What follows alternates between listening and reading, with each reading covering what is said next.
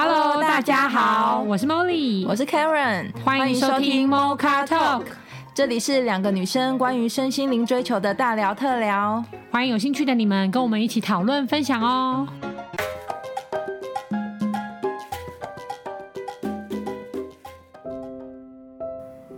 Hello，大家好，我们今天要来跟听众朋友讨论的呢，就是钝感力。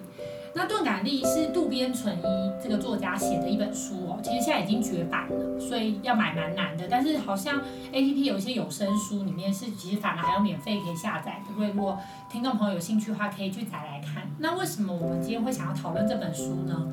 比较特别是因为呢，就是我们现代社会嘛。资讯很丰富，然后每个人与人的人际间的交往啊，也都很密切啊，或者是说速度很快很快。那我们都会希望说，我们要在这样子的社会环境之下立足，是不是要很聪明，然后反应很快，然后很敏感，然后能够举一反三？例如说所谓的什么举一反三啊，察言观色啊，什么很体贴啊，都是这个人没有开口就知道他在想什么。其实讲的都是在训练敏感度。就好像仿佛我今天是变成一个高敏族，对，前一阵子不是还有很流行的这个词吗？就是高度敏感的族群的话，好像就是我会被人家重用，或者是说对我的生活是不是会更好？可是实际上，其实《钝感力》这本书反而讲的是说，如果今天我可以对于这些外在的事物比较迟钝一点，甚至没有那么 care，就是说别人怎么讲我，别人怎么评价，我都。不要那么用力，不要给那么多能量的话，会不会我们会活得自在一点？对，所以这本书里面讲，其实有点像是今天我可以感应，就是我可以感应到，哎，到底发生什么事，但是我不一定要反应，我不一定要马上反应出来，哎，这个人是不是其实在骂我，或者他其实不喜欢我，或是这个人其实怎么样，我不用一直去反应。所以它里面的钝感力就会讲到说，如果我迟钝一点。哎，我可能稍微感觉感觉到些什么，可是我不一定要马上反应的话，那我的生活可能会变得自在很多。所以整本书其实讲的比较主要，它是用它真的举了很多很多例子，例如说身体的反应啊，然后内脏的反应啊，其实都是钝感力优于敏感。它里面就举例说，例如说，如果两个朋友一起去。外面郊游，然后假设一个女，假设一个朋友的皮肤是很敏感的，然后可能有有一点蚊虫，就觉得啊好痒哦，好不舒服哦，然后可能抓两下就红肿了。跟另外一个朋友说不会啊，哪有蚊虫，还好吧？嗯，我怎么觉得没事？那我们当然相对都会觉得那个比较迟钝的朋友其实身体是比较好的，因为他觉得还好。对，可相较于另外一个比较敏感的朋友，他可能就不会去野外，因为他觉得很不舒服。对，他里面举的反正就是非常多的例子啊，嗯。蛮有道理的，真的。所以久久生病一次的人身体比较好。哎、欸，他又讲这个哎、欸，他说有些人是可能一下子就感冒了，就是动不动只要流行感冒就一定会有他。那有一些人是就是几十，就是他都好久都不会跟他没关，然后他也觉得嗯我不会感冒啊，然后在变天了还好吧，我觉得还好。所以这其实是可以训练的、哦。对啊，他的意思，他的他的意思是说 控制我的感冒。我我觉得那个所谓可以训训练，应该是指你觉得哪样好吧？就是说，我们会去选择对我们。其实我当初去看这本书的原因，就是因为我会觉得我想要学习这一块，然后把它定位在其实有的时候迟钝是蛮好的。是因为你觉得你感受力太强，所以造成你一些困扰吗？因为你想要对某些事情感受力少一点，你就会少一点烦恼。没错，没错，因为有时候你就会想太多啊，然后不然就是你会过度解读别人的行为。然后可是别人到底有没有这样，你也没办法核对，因为你去核对也很尴尬。嗯、假设他是正面的，你去跟他核对，当然 OK 嘛。哎，说你是不是个大善人呐、啊？他说我是，然后就两边都很开心嘛。嗯、那如果你你你解读他是邪恶的行为，然后你还跟他很白目，跟他确认说嗨，请问你邪恶吗？他说呃，然后对不对？他那个，那他尴尬，我也尴尬。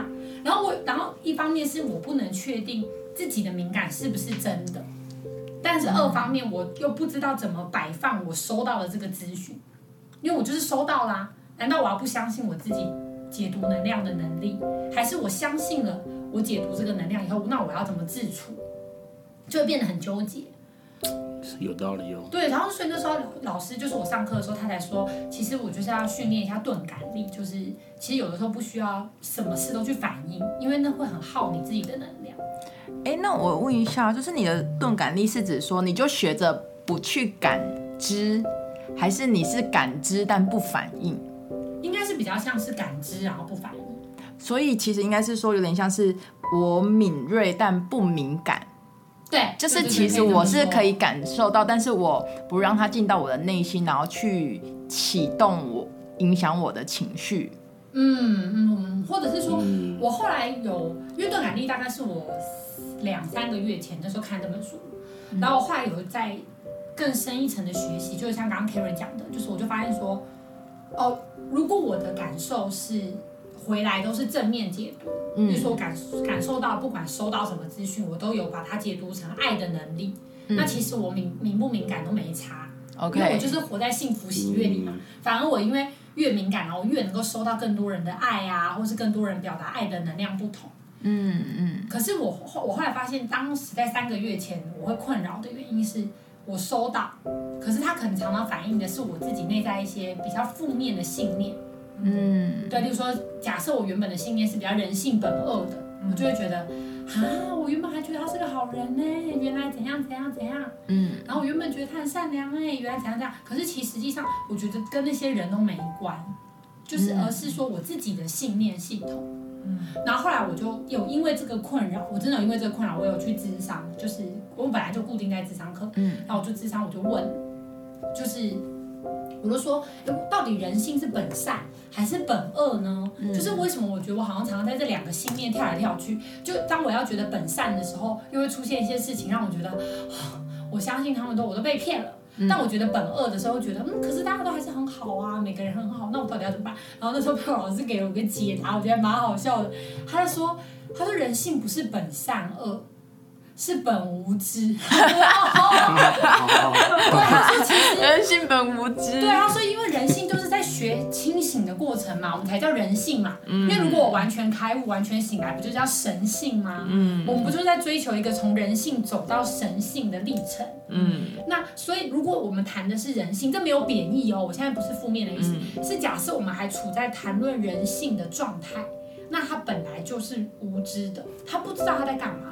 所以我常常做的事情，其实我都是本着爱的。比如说，好虎妈保护她的小孩，旁边人看都知道啊，太用力了啦，你太干涉。可他自己就觉得他是爱他小孩啊，他觉得他没有帮他小孩把所有东西都打理好，他就不安啊。嗯，那他的角度，他就是在给爱。那他的小孩也知道妈妈在给爱，可是就说不上来哪里怪。他们就形成了一个很特别的能量，然后旁边人就会觉得这样，就我们就说旁边人才会产生批判嘛，因为旁边人是客观第三人。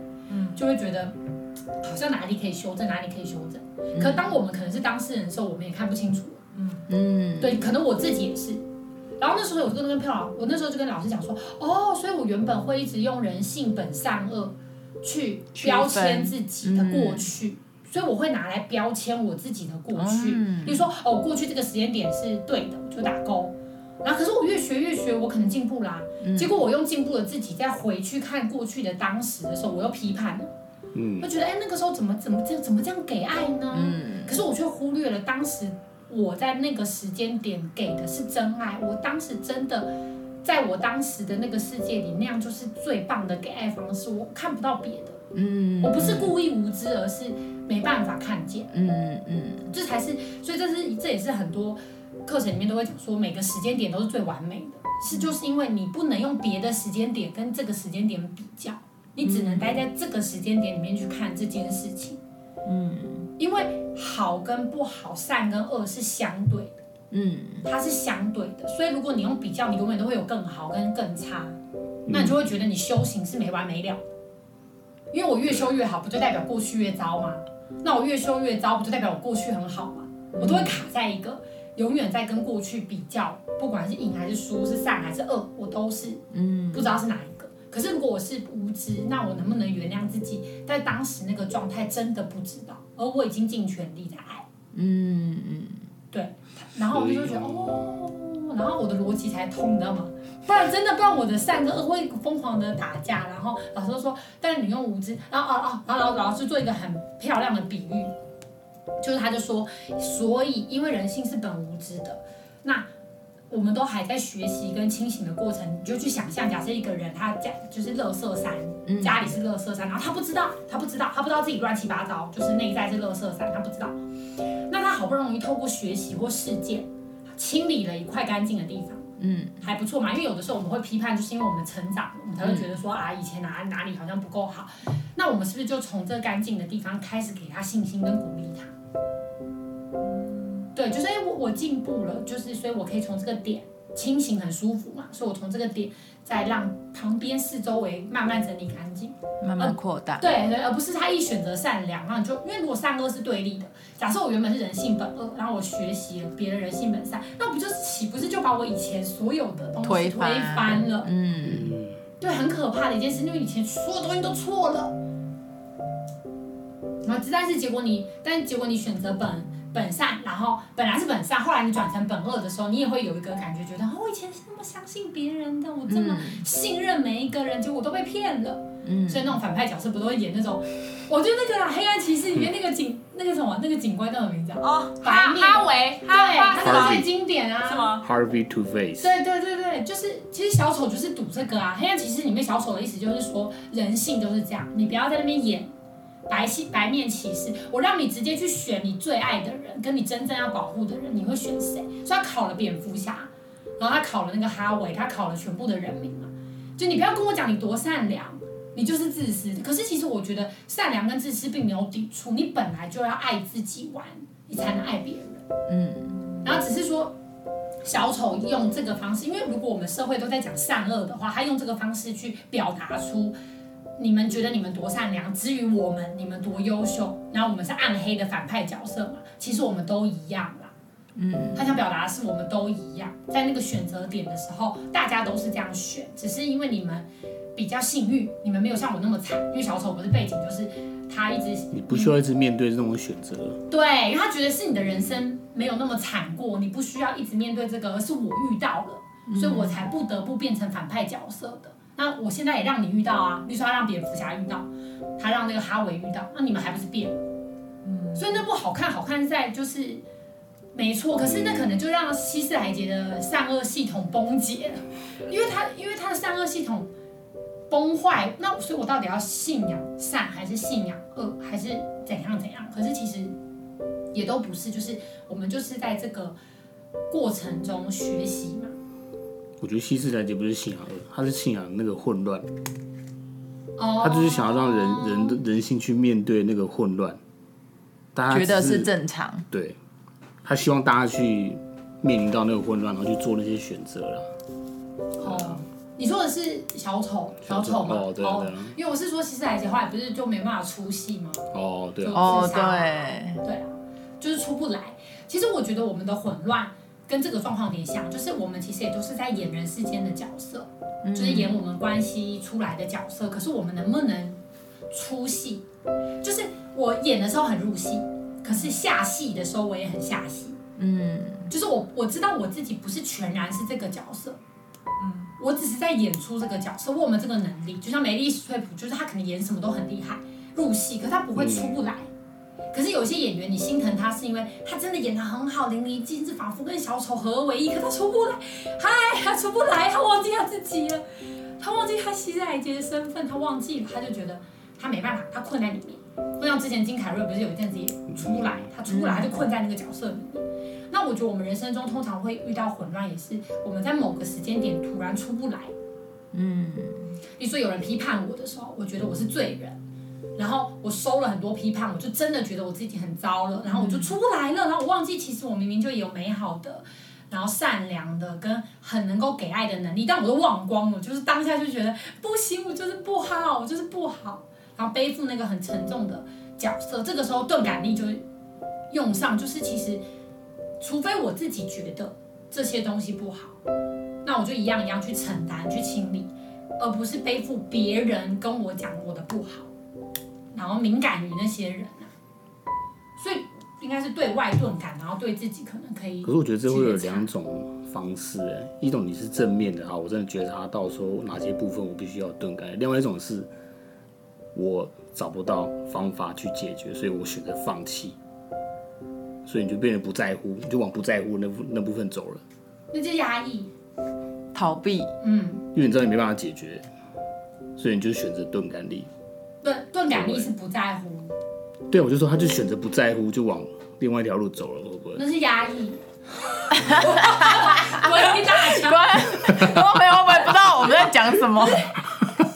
一个一个的例子，就例如说，好，那那 Molly，我问你，问一个有一个情境题，好，例如说你现在遇到一个很痛苦的事件，例如说你很爱的人都一直批判你，觉得你你很爱他，可是我压力很沉重，我受不了，我觉得你那不是爱，然后就想要反抗，你就觉得你过去十年来你做的那些行为只是你口口声声对我好，但这不是，对对对对，然后我这样反驳你的时候，你怎么？运用钝感力来面对这些事情，嗯，哦，就是我觉得给一个例子这样子。Karen 说的是，嗯，如果是以前，我觉得比较经典的反应，以前一定是觉得受伤嘛，嗯，就是假设你是这么用心的付出了十年，然后爱着一个人，结果那个人就整个大反扑过来跟你说什么都不是啊，痛让我痛苦死了啦，你的存在。根本就对我来说就是虐待，对，对不对？对。那你为了要让自己活着，你可能就是两个反应嘛，一个就是更小灯许皮嘛，就是觉得算了，那就绝交，很决裂。嗯、那另外一个就是可能全部收进来，然后觉得自己很糟，觉得自己不会爱人，不会爱人。嗯，对。可是如果是现在的，假设我真的遇到这个事件的话，我可能就会，呃，我我我我我就给大家参考啦。我也不知道，我也不确定对不对。但是如果真的在遇到这个事件的话。我应该会很想跟这个人道歉，就是我会跟他说，就是对不起，我可能不知道你的感受到底是什么，嗯，然后我可能用了很多不是那么适合于你的表达方式在表达我的爱，嗯，或者是说让你感受到很多的不舒服跟伤心，嗯，对，虽然说你的反应是愤怒，可是我觉得他的背后其实都是悲伤，或者是说。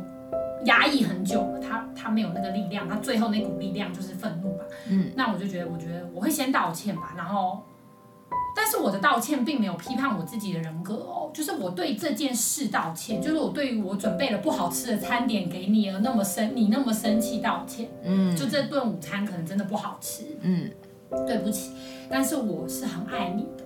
嗯，所以我觉得我非常高兴的是，我收到了原来你不喜欢吃这个，因为我。收到了，你不喜欢吃这个，我就可以有机会去知道你喜欢吃什么。嗯嗯，所以我所以我可能就会进一步想要知道说，那例如说哪些地方是你其实很不舒服的，那哪些地方其实是你觉得这样子你会比较开心的。好，这个就假设这个人讲出来了，就是他开始点餐了嘛。嗯，我们比喻，我这边我就不喜欢这个啊，我想吃。好，他点了 A B 餐，我给不起呢。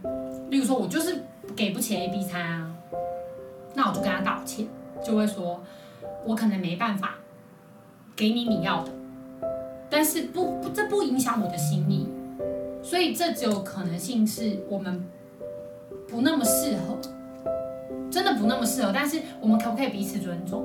就是以后我真的在不小心塞你不喜欢的食物的时候，你直接当场就跟我说，你不用累积到后面爆炸，然后连我的心意你都看不见了。然后再来是我自己也会慢一点，就以后我要给你东西的时候，我先问你，哎，你想吃这个吗？还是你不想吃那个？那我们彼此都是各退一步，但不否认我们彼此是有爱的，不然我们也不会产生关系。嗯，我觉得我刚刚听 Molly 在分享她怎么运用钝感力面对这个事情的的时候，其实她的钝感力就是在当对方说你爱。你表达爱我的方式不是我要的时候，他只是收到这个讯息，但他没有回到自己身上说：“哦，我做错了。”嗯，给爱的方式就是我觉得跟人无关，跟人无关，然后跟自己也无关，只是方法跟事件跟事件的问题而已。我觉得可能在这件事上，刚刚 Molly 替我们举了一个很好的例子，就是在这个事件上我。在对方的回应上，我设了一个钝感力的一个盾牌，嗯，然后去解读说这个东西，他的回应只是方法跟事件，但不会我在更往内心走说，哦，我以前都错了，错了十年，或伤害他了，然后就自我否定。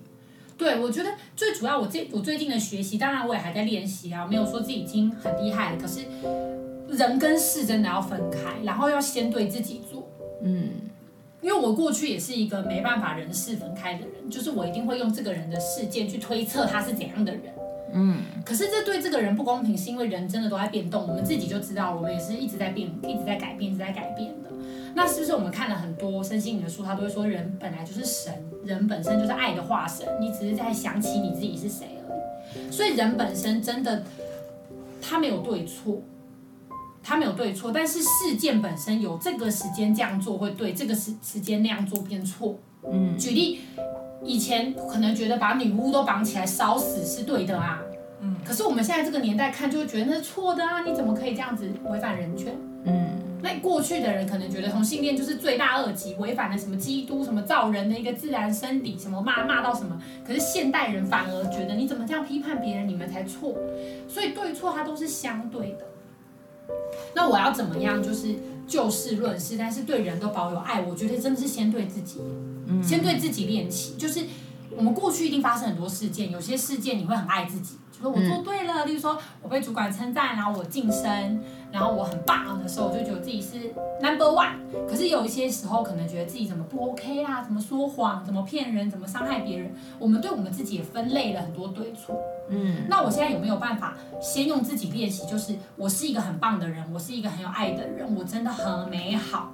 但是我们针对事件做学习，嗯，例如说我在当时的这个事件，我最后的结论是不舒服的，所以以后遇到类似的事情，我就改个做法，嗯，我不再这样做了，不代表我是一个很糟糕的人，不是，是我不再这样做，是我长大了，就是我长大了，所以我不再这样子做，但我也不会骂小时候的我自己。嗯，这种感觉去做一个人跟事的分开，我觉得真的是先对自己，你才有办法对别人，不然很容易就直接把它牵扯在一起，然后没办法分辨。所以我总结感觉，今天我们一开始讲的钝感力，其实也是在自训练自己对事不对人。对对对对对，嗯，尤其是对于外在的人给我们的任何的反应跟回馈，更是要运用。这个人跟事件分开的这个方式，这样我们才不会错怪，或是误会，或是批判。其实我们就你看啊，现在最近最红的议题就是奥运嘛，嗯，大家一定有看嘛，嗯，那小戴的反应，大家不觉得很经典吗？于是我们在座不是四个人，嗯，觉得觉得戴资颖表现很好，打得很好的举手。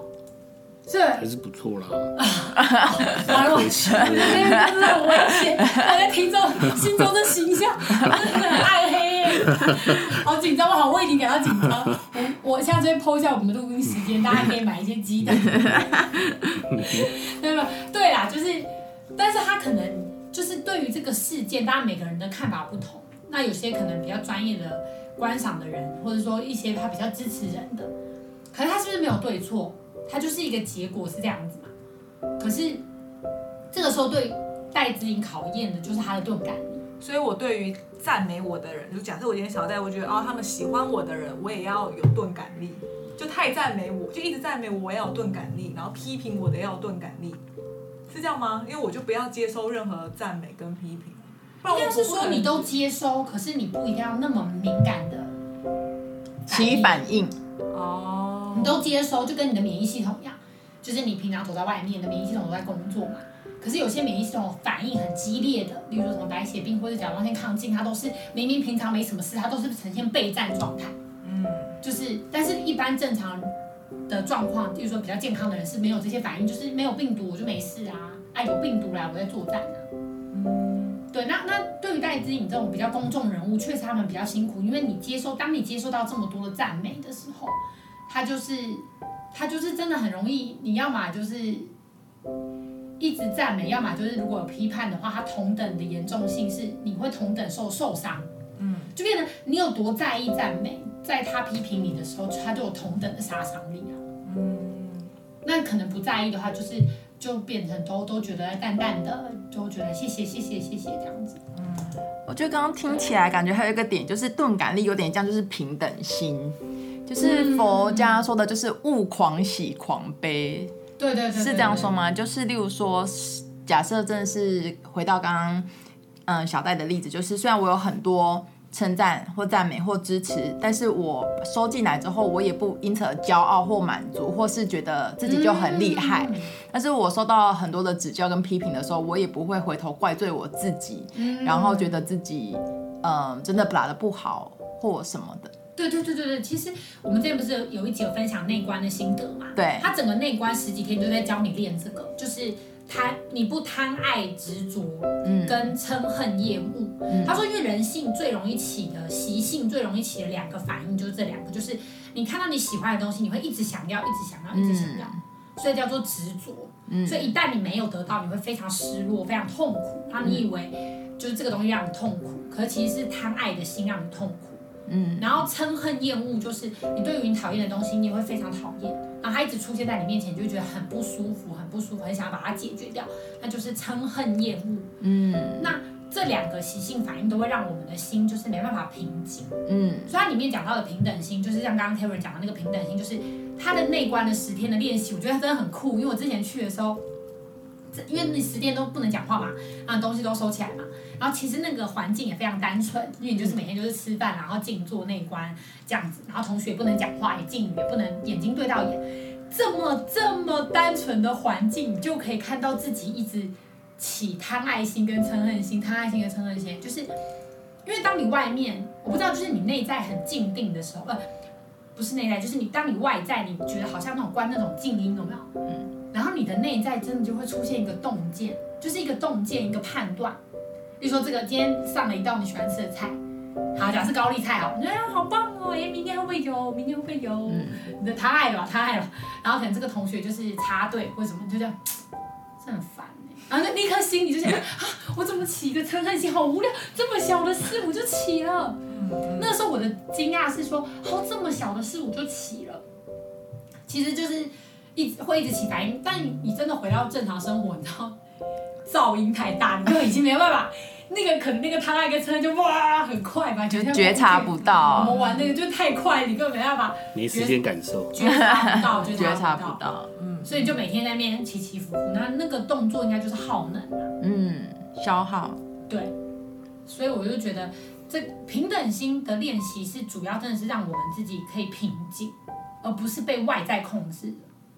因为如果有人称赞你就很开心，其实控制权在他手上，然后他骂你你就很难过，那他就可以按你的开关，他就一直按。我今天要你哭哭，按按按，然后要你笑，按按按，然后你就一直一下哭一下笑一下哭一下笑，真的好疯哦！真的，只有我们平常人生气就是这样。其实是，其实是因为我们都把焦距放在别人身上，然后交出自己的遥控器。对对。哎，那我可以再帮听众问一个问题吗？所以。钝感力其实是对外境，不是对自己。可以这么说，就是先，因为你要拿回遥控器的第一步是先发现，因为我遥控器还在别人手上。哦，原来我有遥控器，然后遥控器在别人手上。至少可以把他手里遥控器的电池拔掉吧。钝感力是有点像这样，就是我先，我觉得你讲了一个非常白话，我相信是很白话。懂了，我我也懂，我也懂。因为我先没有能力把它抢回来，我。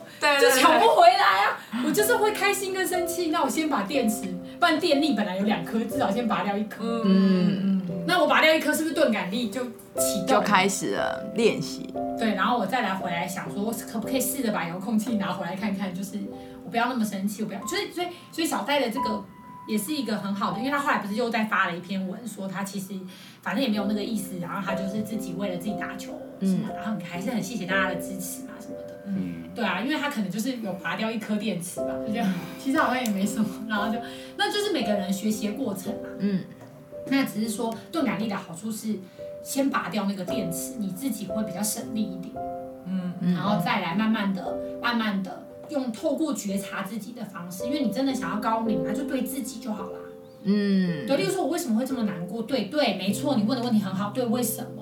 去找你朋友聊一聊啊，说为什么我要这么难过，这么在意这个东西？嗯，然后而不是说我骗我自己说管他的，我就再也不要找这个朋友就好了，反正我不在乎。嗯，可是不在乎，你有没有看过那种老人家，就是他到六七十岁还是会讲降落点？今天老师上课讲到的，你知道吗？佛家有讲一个东西，今天老师上课讲到一个很震撼的东西，他就说。人生就是，如果很痛苦的事件你没有去解决，那我们是不是都会 pass 过去，想说算了，管他了，反正今天睡一觉就醒，醒来就是新的一天这样子。嗯，嗯好，但是实际上我们内心很清楚，我们到底有没有 pass 过去嘛？嗯，那如果没有 pass 过去，那就会变成你轮回的降落点。就你要想象你的灵魂要在天空飘飘飘，然后很轻盈，你觉得啊，我要就是飞到自由自在爱的怀抱了，然后就突然。Catch 到一个点啊，很深的暗黑色的痛苦，然后觉得我好想要去重新做一次改变弥补哦什么的，然后啪，他就马上立刻轮回了。哦，他说人生中其实会有一些降落点，就是你稍微现在自己去回顾，你都知道那些痛苦还没有还没有过关，嗯，还没有完全过关的，那你愿意在你活着的时候去正视。就你跟你自己的灵魂成为 partner，去正视那个痛苦。嗯，我们不逃避，我们就面对，然后把敏感度用在自己身上，就问说，嗯、那到底我们怎么样才放下？跟你的灵魂开个会，就对那个事件真的让我很痛苦，那到底怎么样我们可以放下这件事？嗯，我们是去用一个很正式的仪式把他送走呢，还是跟他道歉呢？还是我们跟我们自己道歉呢？还是我们做一个什么事情？还是我们偷去跟一百个人告解？我们帮我们自己设一个。小目标对工作，还是我们花钱去咨商，我们就不要觉得浪费钱，我们就是认真面对我们的降落点去处理它，然后请求他原谅，也请求我宽恕我自己，然后就可以让这个东西放下，那就不会有降落点。嗯，那我就觉得这个就是对生命一个很积极的态度。嗯，那我觉得这种积极应该是我们要对我们自己的人生积极，然后。在意自己的人生是不是喜乐？我觉得这可能是敏感用在这里吧。嗯，没错。嗯，我觉得有个方法可以让大家练习怎么训练钝感力。什么？就是把你手机的 WiFi 关掉，网络关掉就好了。哦，说不要看那些。你不觉得现现在的生活就是 always 一直跳出来的提醒，就是你的 Facebook 怎么样，IG 怎么样，或什么朋友的讯息。你就不断的在让自己陷入那些情绪可能的波动的里面当中，这也是一个方法啦。因为你没有你没有手机，你是真的你不觉得一天过得很平静吗？因为我是有过过一天没有手机的日子，嗯、所以我知道。我过过十几天。啊，对啊，我就是说，其实蛮有用的。我觉得这是一个好，我觉得这是一个 有点偏激啊。每个阶段性的好方法，可是可是它的问题就在于你开机那刻，如果你情绪还是起伏的话。那你就还是要是逃避，哎，逃避哥，你举多少例子？所以大家就测试啊，例如说我一开机的那一刻，我还是觉得我没办法平静。对啊，我可能就在关机。其实我觉得 David 哥讲到一个很大的点，就是这就是很多修行人，他觉得他断六根，他觉得他跟他家人道别，不要结婚，不要小孩，他就修行了。没有，他只是逃避。啊我记得我之前问过潘老师这个问题，我说那你说我我读就像他刚刚讲的哦，我对我对这个人特别会有情绪上或干嘛，好，那我就不要跟他联络啊，我就封锁他，对，封锁他。我说，可是这样你就没有过这一关啊，你只是阻断，你没有去学习。对啊。然后我想说，一开始我想说什么意思？我就是一天让我自己学习好，我再去面对这个人就好了。我我一开始是这样子觉得。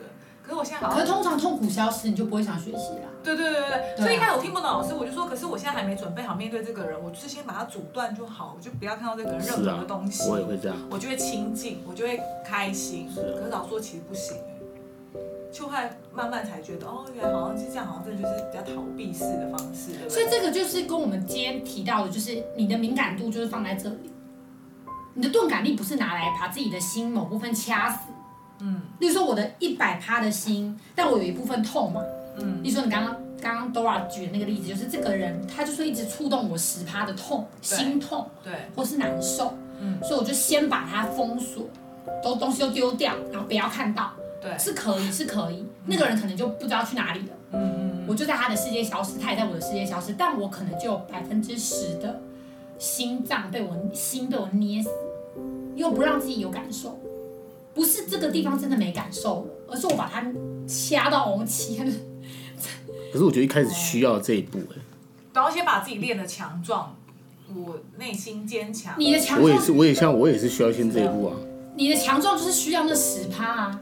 对啊，等到那十趴有了之后，你之后就可以面对它。你不做这件事，你那十趴永远不会有。我们现在讲的是一个罗生门的问题，这就跟很多人会说，我现在业绩不好，等我等我业绩好了，我就去跑 case。我们是不是都听过？很多业务员会说，我现在就是会英文练英文的人，我现在不敢跟外国人讲话啦，我不敢，因为我英文很烂。等我英文变得超级好，我就会跟外国人聊天。我不跟外国人聊天，我永远英文都不会好。这我们大家都很清楚，不管你考了绘画考了几级超强，就一外国人一来，我当下完全反应不过来。嗯，对，所以一一完全一模一样的意思，这就是神最有趣的地方。当你祈求的东西，比如说我祈求我想要真爱，我想知道什么是爱，他给了你一个。爱的机会，但我可能在现阶段我看不出来。可是很多人他会选择逃避，或者是说，那我就暂时把这个游戏关闭，可以是可以的。你们刚刚讲的也没有错，我可以暂时不要去看，然后我可以就是把它都先放到一边，但是我祈求的东西就一样不会得到，嗯，因为它是连接，就是鸡生蛋跟蛋生鸡的关系，嗯，所以只有我鼓起勇气我去面对它，说我因为面对不是说马上全面性的我就要一百分嘛，例如说以业务员的 case 来讲。或是跟外国人聊天来讲，我不是马上就要讲的很厉害，嗯、我就是现在先跟他开口，How are you? How do you do? Yeah, yeah. 我我敢 我敢开始第一步啊。那业务员的话，就是我敢开始跑 case 啊，先先跑再说。然后我只有从行动中去去去调整我自己，然后他才会得到你强壮的那个十趴，你想要的那个十趴。这就是练功的经验值。对，就这个打电动真的一样，就不行。我要等到我电动很强，我再打开来打，它就永远不会强呗。嗯，就就不会，永远都不会强这一这个游戏，或永远都不会强这一个关卡，只是其他的会变很强。很微妙，因为当时我在内观中心的时候，我就是有，我就有刚刚 Dora 跟。跟 David 讲的一模一样的感觉，我就觉得我在这里好平静，真的好平静啊。然后原来我是可以这样的，当时我很震撼的发现，原来我是可以这样子。我就十几天都不要手机，然后每天生活就是很单纯，嗯，真的很单纯，按表操课。哎，那这样，然后也没有那么多的关系了，没有什么父母关系、朋友关系都没有，我也没有那么多爱恨情仇，就是他们到底喜欢我还是不喜欢我，还是我到底爱他们还是不爱他们都没有了，很清静。然后那时候我就跟潘老师说，那这样就是修好了吗？嗯，那个那个时候大概是三年前吧。我说那这样是不是就修好了？因为我觉得很平静啊。然后他就说，你有没有修好？你自己很清楚啊。就是当我回到俗世里，我又还是这样子的时候，就代表我只不过就是透过一小段的短暂的休息时间抽离。抽离。我有一个疑惑，请说。好，假设说我面我一样面对这个难题，但我选择不要用逃避的方式去面对，我把它当做是一个目标。我要来把自己变得变强，那会不会因为这样，我一直把它当成是我要变强的目标，你反而到最后会有点走歪的感觉？要怎么走歪？就你变成是拿这件事情不断会来算批判自己吗？你会觉得好？假设这样，我这样，我像我的例子好了，对，我会好。假设说，我现在方法可能是我就是把我跟我前妻的那个。手机号码就直接我就封锁，我不想跟他联络，嗯、我也不想他打来打扰我。嗯、那这样方法是不是算算逃避吗？还是说我就必须一直要跟他沟通，一直跟他沟通，然后我心里面要一直抱着一个想法说，好，我现在就是要面对他。等到我我会觉得说我不会受他影响的时候，我就是赢了。那你不就会一直卡在这里吗？你就是一直想要。对，所以我觉得 David 问的问题很好哎，嗯、就是就当然不不一定是我这个例子啊，因为其实重点都不在对手。嗯嗯，你根本不需要跟他沟通，或是你到底到底是用封锁还不是？现在问题是你你内在都带着他，从我们每一集有没有看到？没有，所以我就说你的那个 设定目标不能是在他身上，或是为了要赢过他，或是为了要解决这个问题。解决这个自己。哎，对我跟你说，好像要问题比较是往自己内心里面去找那个答案，但是这个我觉得一般人很难会能够区分那种感觉。就一不小心，你就会走到走到比较不好的那边去，这样子。不好那边去是什么意思？你怎么分辨好跟不好？怎么分辨好跟不好？就像我如果说好，我继续跟他联络，然后他之前给我的一些回应，那我就去反馈自己说，我去观察自己说，哎、欸，他现在讲这些话，我的反应是什么？如果我跟以前一样，我可能就会情绪有很大的起伏。嗯哼哼。那如果没有，我就会觉得说，好，那我应该是有进步了。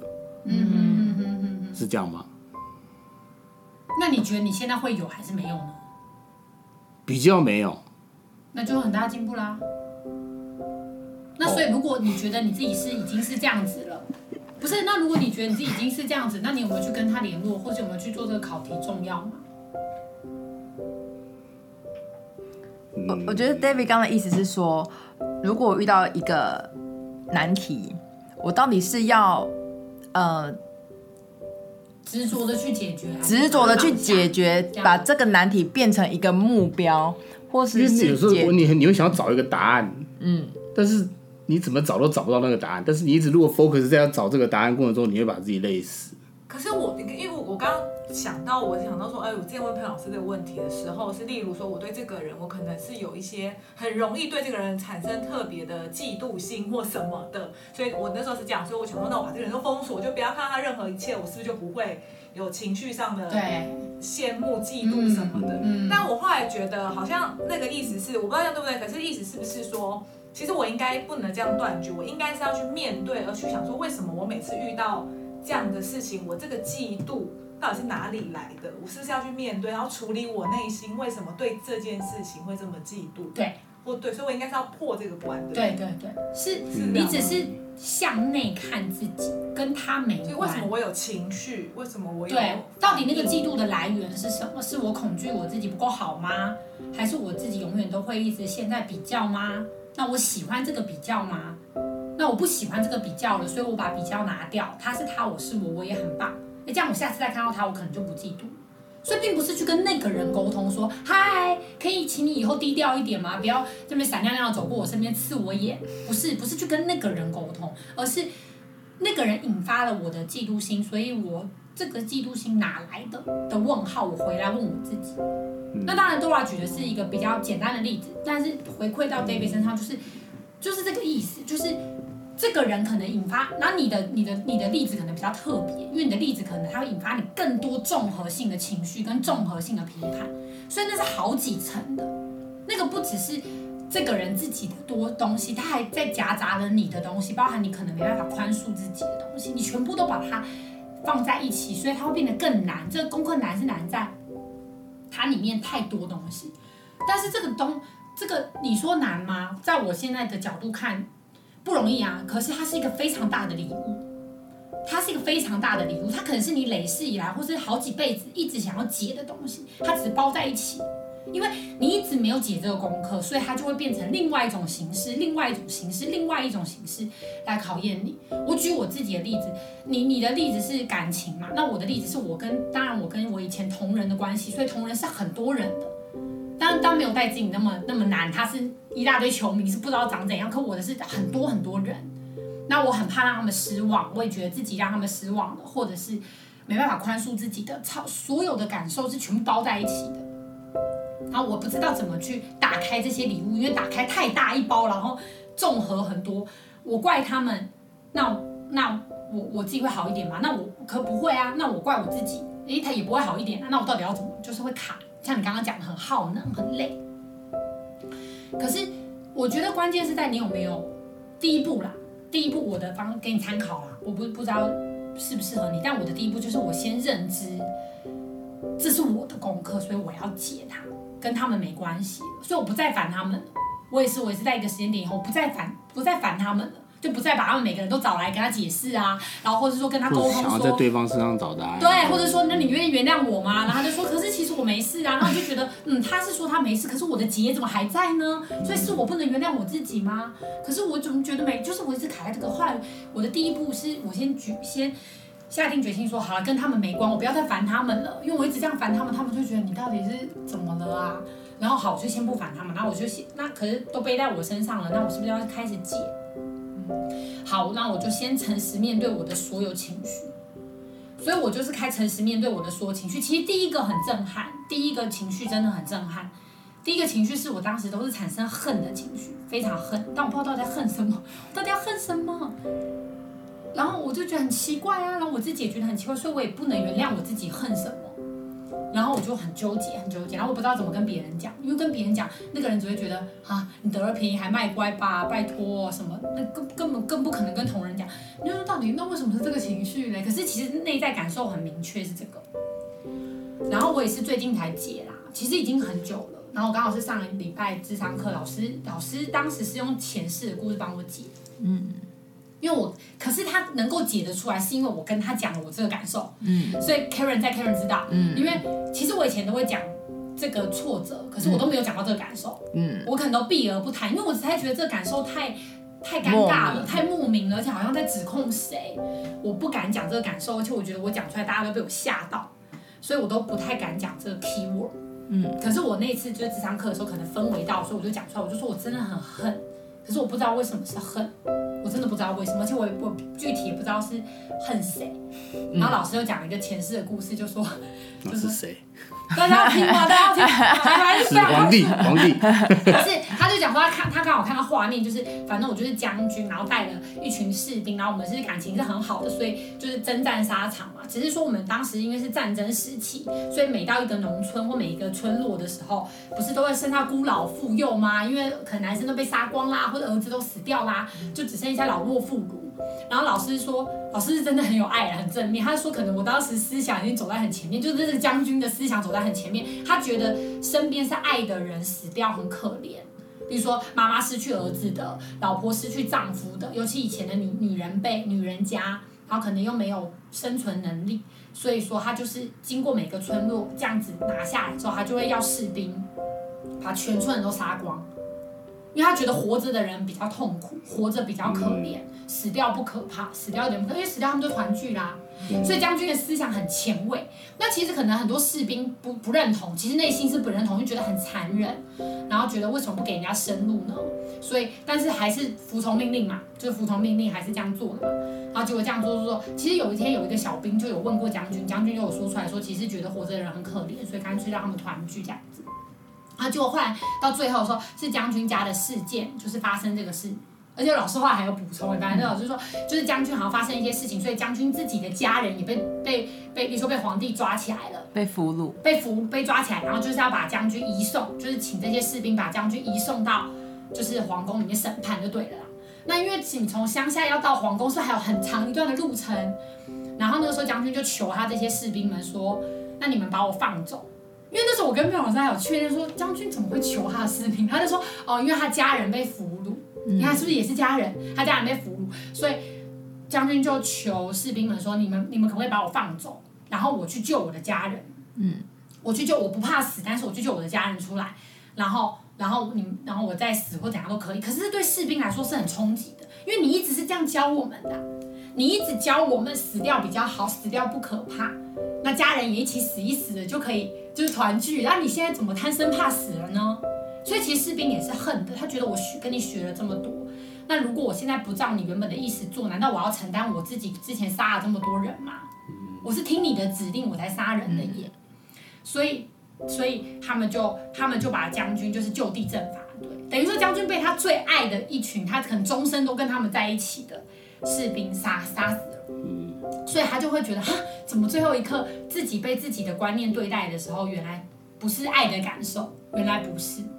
然后那个时候，其实其实其实这个翻转蛮有意义的是，你从不同角度看，它其实都是爱的角度，但是每个人立场跟给爱的方式真的都不一样，太难去理解。嗯，你怎么会觉得这样是爱的？然后那个人觉得，你怎么会觉得这么残忍是爱呢？然后可是其实他都有他的立场。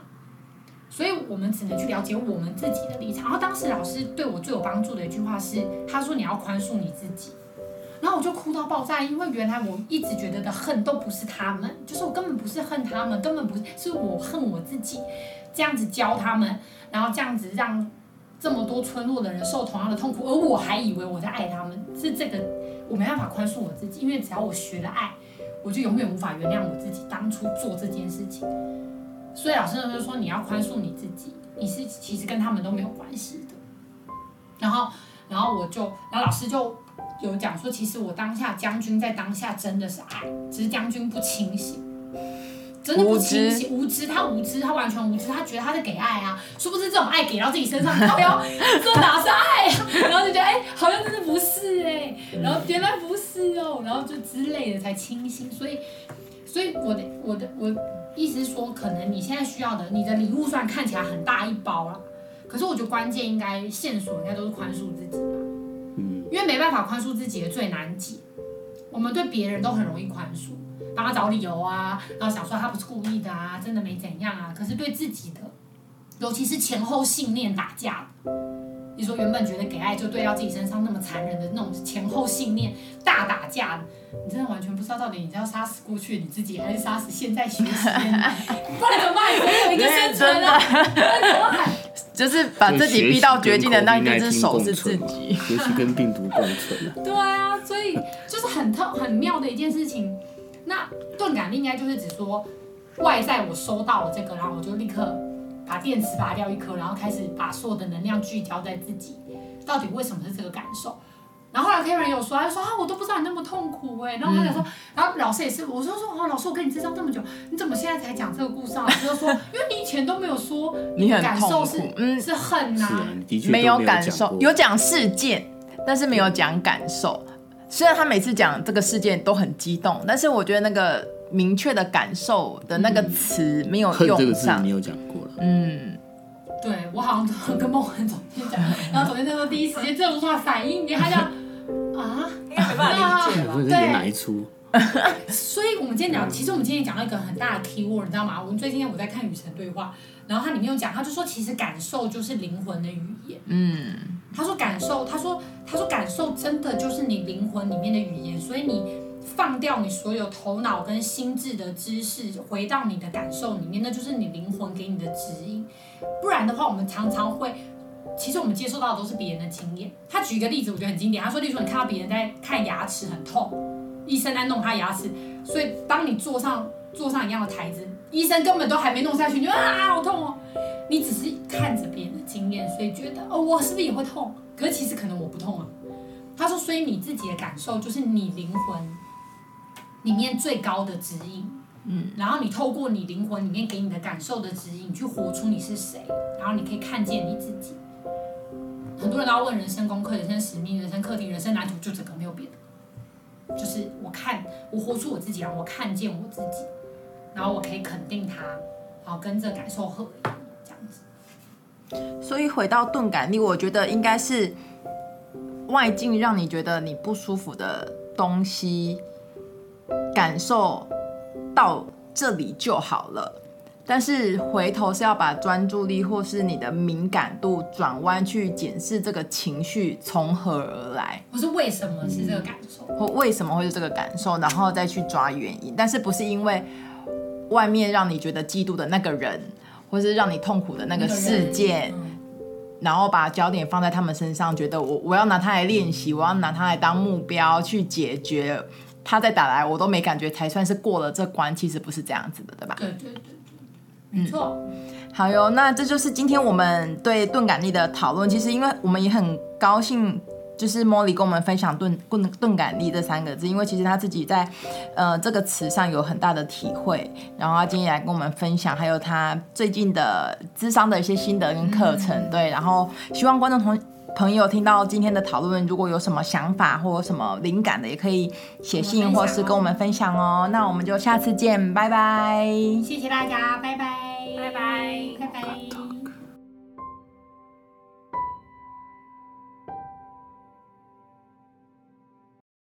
你在乎你的生命吗？你喜欢你的生活吗？你想要真正的快乐吗？你是否希望更加深入了解自己呢？开放智商预约。欢迎让我们成为你的灵魂伴侣，陪伴你一同经历人生哦。